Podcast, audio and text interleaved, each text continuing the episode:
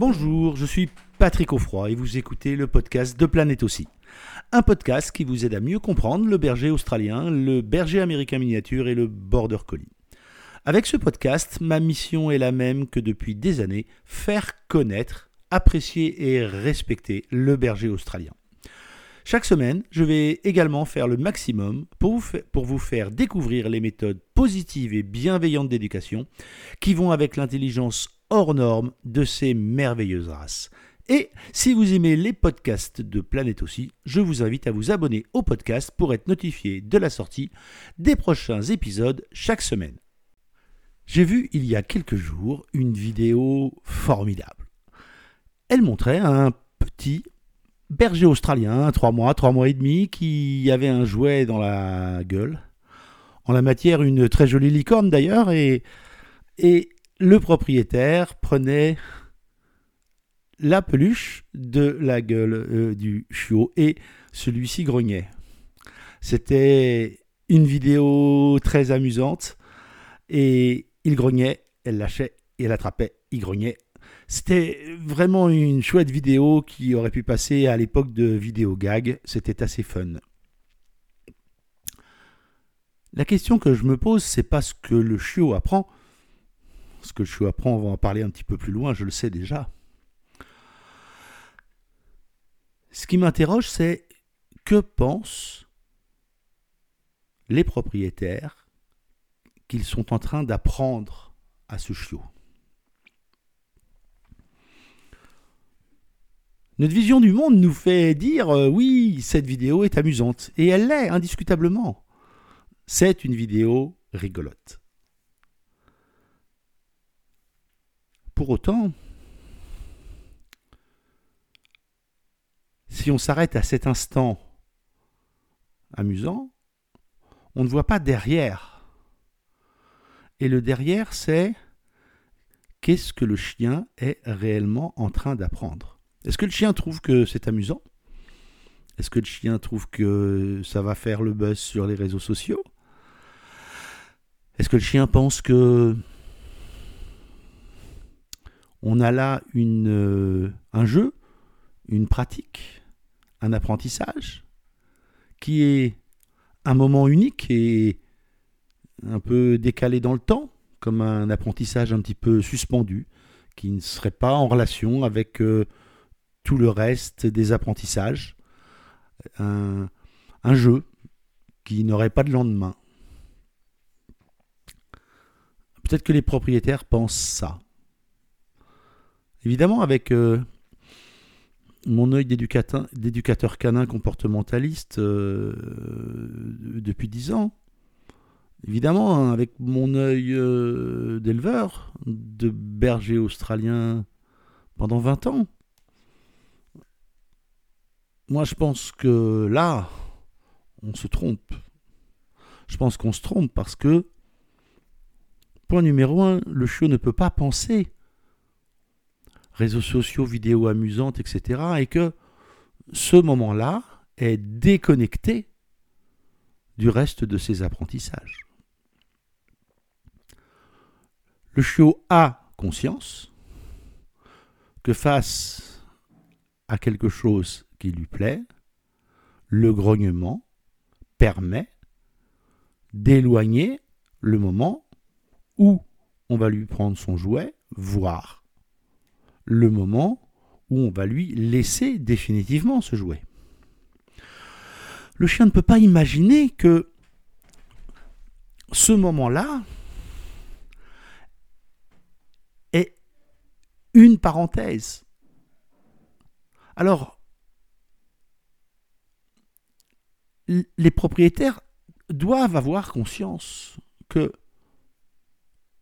les chiens, et particulièrement les chiens très brillants, très intelligents, berger australien, mini berger américain, border collie, apprennent tout le temps de toutes les situations. Et donc, on se retrouve dans la position où on pense faire quelque chose juste drôle, alors que on a créé en réalité les conditions d'un apprentissage. Et Et cet apprentissage, il risque très vite de devenir un apprentissage qui va aller vers un comportement indésirable.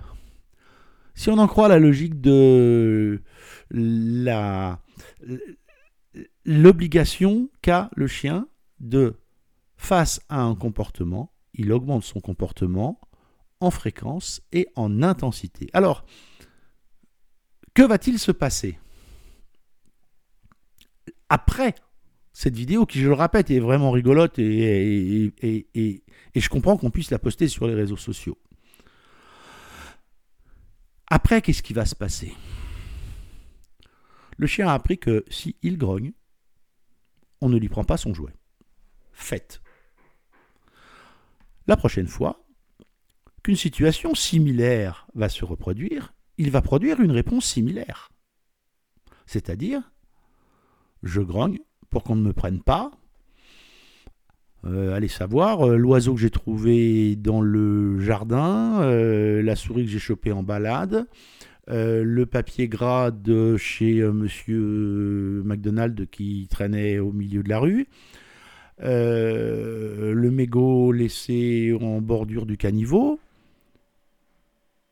Le chien va trouver ça très intéressant, peut-être plus intéressant ou peut-être moins intéressant que la licorne, euh, la peluche licorne en question, mais il n'empêche que face à une situation similaire, il va produire un comportement similaire. Donc il va grogner. Si on lui prend de force, parce que autant sur la peluche, il n'y a pas d'enjeu, c'est marrant, il n'y a pas de doute là-dessus. Mais si par contre euh, il est en train de bouffer un oiseau dans la rue, là par contre il va y avoir une autre forme d'urgence. Et on ne parle même pas s'il est en train euh, de bouffer un bout de viande qu'on ne sait pas ce que c'est, euh, qu'il a trouvé, et avec les risques qu'il peut y avoir dans les milieux citadins, on ne sait jamais, donc il faut retirer vite ce, retirer vite ce truc-là de la bouche du chien. Qu'est-ce qui va se passer? Il va grogner. Et si ça ne marche pas tout de suite, il va grogner plus fort. Il va grogner plus fort et il va se mettre en situation de défendre le truc qu'il a trouvé, quel qu'il soit, qu'il soit plus intense, plus intéressant ou moins intéressant que cette peluche. Ainsi, on se retrouve dans une situation où, involontairement, parce que euh, je n'ai aucun doute sur le fait que euh, les propriétaires trouvent juste ça fun et rien d'autre, mais on se retrouve dans une situation où on a créé les conditions d'apprentissage et que dans quelques jours, dans quelques semaines, on va s'étonner du fait que le chien a appris quelque chose que nous ne voulions pas qu'il apprenne, c'est-à-dire grogner quand il veut garder un truc. On est en face d'une méconnaissance de l'apprentissage canin et on est en face de la méconnaissance du berger australien et, des races assimilées. Pourquoi? Parce qu'il y a des chiens où il va falloir répéter trois fois, quatre fois le truc pour qu'ils comprennent euh, un apprentissage quel qu'il soit. Mais quand vous avez en face de vous un border collie, un mini aussi ou un berger australien, vous lui montrez le truc une seule fois et il a pigé. C'est cette intelligence particulière qui fait que on n'a pas le droit à l'erreur. Là où nous on trouve un truc fun, lui, il trouve une opportunité d'apprendre quelque chose. Et malheureusement, quand on est dans des cas comme ça, ce qu'il a appris n'est pas quelque chose qui nous intéresse.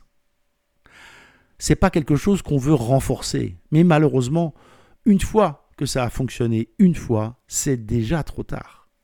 Alors est-ce que ça veut dire qu'il ne faut pas jouer avec son chien, etc., etc. Oui, bien sûr. Mais attention tout de même à recréer des situations et à penser, c'est ce que j'explique dans mes cours, où j'explique que quel est le coup d'après Le coup d'après, par définition, c'est le propriétaire qui doit l'avoir. Si le coup d'après, c'est le chien qui l'a, il y a de bonnes chances que l'apprentissage qu'il va mettre en place ne va pas vous plaire. Vous aurez créé involontairement les conditions pour qu'il apprenne quelque chose que vous ne vouliez pas qu'il apprenne.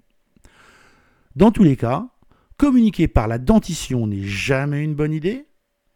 Laisser le chien grogner, oui, s'il exprime un mal-être. Mais créer les conditions de lui apprendre à grogner pour défendre quelque chose, c'est créer les conditions d'un conflit qui, tôt ou tard, malheureusement, finira par éclater.